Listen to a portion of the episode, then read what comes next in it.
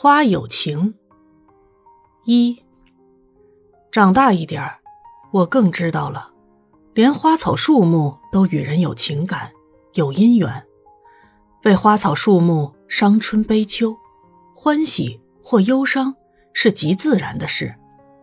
能在欢喜或悲伤时，对静有所体会关照，正是一种觉悟。二，一朵昙花只开三小时，但人人记得它的美；一片野花开了一生，却没有人知道它们。宁可做青夜里叫人等待的昙花，不要做白日寂寞死去的野花。三，这些百合开在深山里是很孤独的，唯其有人欣赏，它的美。和它的香，才增显了存在的意义。再好的花开在山里，如果没有被人望见就谢去，便减损了它的美。四，马鞍藤被看成是轻贱的花，顺着自然生长或凋落，绝没有人会采摘；马蹄兰则被看成是珍贵的，被宠爱着，而它最大的用途。是用在丧礼上，被看成是无常的象征。人生有时像马鞍藤与马蹄兰一样，会陷入两难之境。不过现代人的选择越来越少，很少人能选择马鞍藤的生活，只好做温室的马蹄兰。五，在每年樱花盛开的时候，我都会感到恋恋不舍。隔个两三天。总会到山上与樱花见面。我喜欢在樱花林中散步，踩过满地的落英。这人间是多么繁华呀！人间的繁华又是多么容易凋落呀！樱花给我的启示是：不管时间是多么短暂，都要把一切的生命用来开放。如果盛放的时刻是美的，凋落时。尽管无声，也会留下美的痕迹。六，樱花是一种特别的花，有点像流浪者的爱情，速开速谢。每天清晨，他们走到樱花树下，因为一夜的风，满地已经铺着樱花失散了枝干的魂。若有轻微的风，那些樱花的魂魄就在地上轻轻舞动。有一种告别的姿势。七，在过去的岁月中，我经常到荷花池去散步。每次到植物园看荷花，我总是注意到荷花的风姿，花在季节里的生灭，觉得荷花实在是很性感的植物。有人说它清纯，那是只注意到荷花开得正盛的时候，没有看到。它从花苞到盛放，甚至到结出莲蓬的过程，在它一张一闭之间，冬天就到了。八。如果说荷花是一首惊艳的诗，柳树好像诗里最悠长的一个短句，给秋天做了很好的结论。九。花的开放是它自己的力量在姻缘里的自然展现。它蓄积自己的力量，使自己饱满，然后爆破，有如阳光在清晨穿破了乌云。花开是一种友情，是一种内在生命的完成，这是多么亲切呀！使我想起，我们也应该蓄积、饱满、开放，永远追求自我的完成。十，昙花的另一个名字。叫忘情花。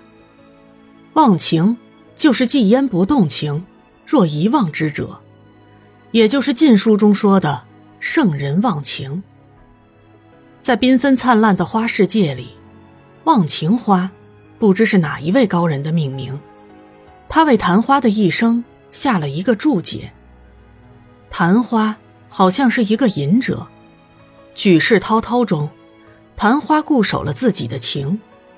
将一生的精华在一夜间吐放，它美得那么鲜明，那么短暂。因为鲜明，所以动人；因为短暂，才叫人难忘。当他死了之后，我们喝着用他煎熬成的昙花茶时，在昙花，他是忘情了；对我们，却把昙花遗忘的情喝进腹中，在腹中慢慢的酝酿。十一，当我们面对人间的一朵好花。心里有美，有香，有平静，有种种动人的质地，会使我们有更洁净的心灵来面对人生。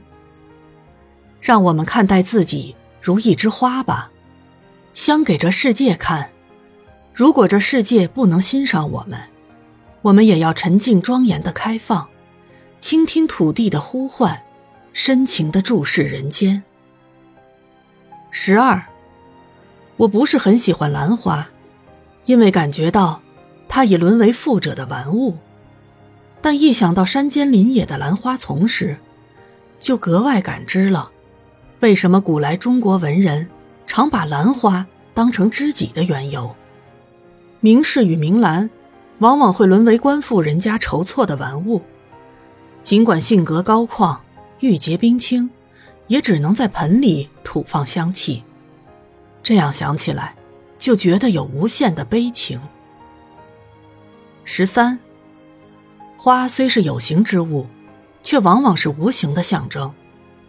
莲之清净，梅之坚贞，兰之高贵，菊之傲骨，牡丹之富贵，百合之贤义，乃至玫瑰的爱情，康乃馨的母爱，都是高洁而不能以金钱衡量的。十四，如果我们能以微细的心去体会，就会知道，植物的欢喜或忧伤，真是这样的。白天人多的时候，我感觉到荷花的生命之美受到了抑制，操乱的人生使他们沉默了。一到晚上，尤其是深夜，大部分人都走光，只留下三两对情侣，这时。独自静静坐在荷花池畔，就能听见众荷花从沉寂的夜中喧哗起来，使无人的荷花池比有人的荷花池还要热闹。十五，对于一朵花和对于宇宙一样，我们都充满了问号，因为我们不知它的力量与秩序是明确来自何处。十六。每一朵花都是安静的来到这个世界，又沉默离开。若我们倾听，在安静中仿佛有深思，而在沉默里也有美丽的雄辩。十七，花的盛放是那么美丽，但凋落时也有一种难言之美。在清冷的寒夜，我坐在案前，看到花瓣。纷纷落下，无声的辞枝，以一种优雅的姿势飘散，安静的俯在桌边。那颤抖离枝的花瓣，时而给我是一半耳朵的错觉，仿佛在倾听着远处土地的呼唤，闻着它熟悉的田园生息。那还留在枝上的花，则是眼睛一样，努力张开，深情的看着人间。那深情的最后一瞥，真是令人惆怅。十八。这世界，每一朵花的心谢虽有长短之分，却无断灭之别。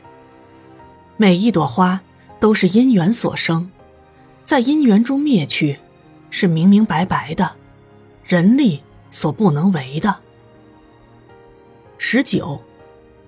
我们不能深思。不能关照，因而，在寻花觅蝶的过程中，心总是霸道的。我们既不怜香，也不能惜蝶，只是在人生中匆匆赶集，走着无名刚强的道路。蝶飞走的时候，再也没有人去溪谷；花凋零的时刻，再也无人上山了。二十，木棉落下的声音。比任何花都大，啪嗒作响，有时真能震动人的心灵。尤其是在那都市比较寂静的正午时分，可以非常清晰的听见一朵木棉离枝破风落地的响声。如果心地足够沉静，连它落下滚动的声息都明晰可闻。二十一，佛经里常以莲花喻人。若我们以细形观莲花，一朵莲花的香，不是花瓣香，或花蕊香，或花茎香，或花根香，而是整株花都香。如果莲花上有一部分是臭秽的，就不能开出清净香洁的莲花了。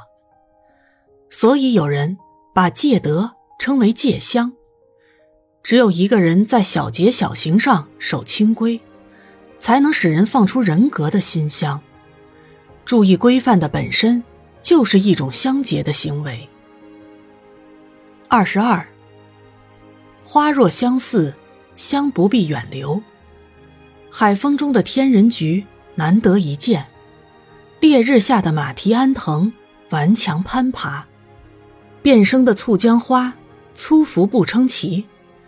湖畔的布袋莲，淡美不嚣张；那经霜的离菊入词，不懂澎湖无人岛的空绝；那温室的马蹄兰无常，只成葬礼丧仪上的簇拥。花常因繁盛而失色，多因丛生而渐弃。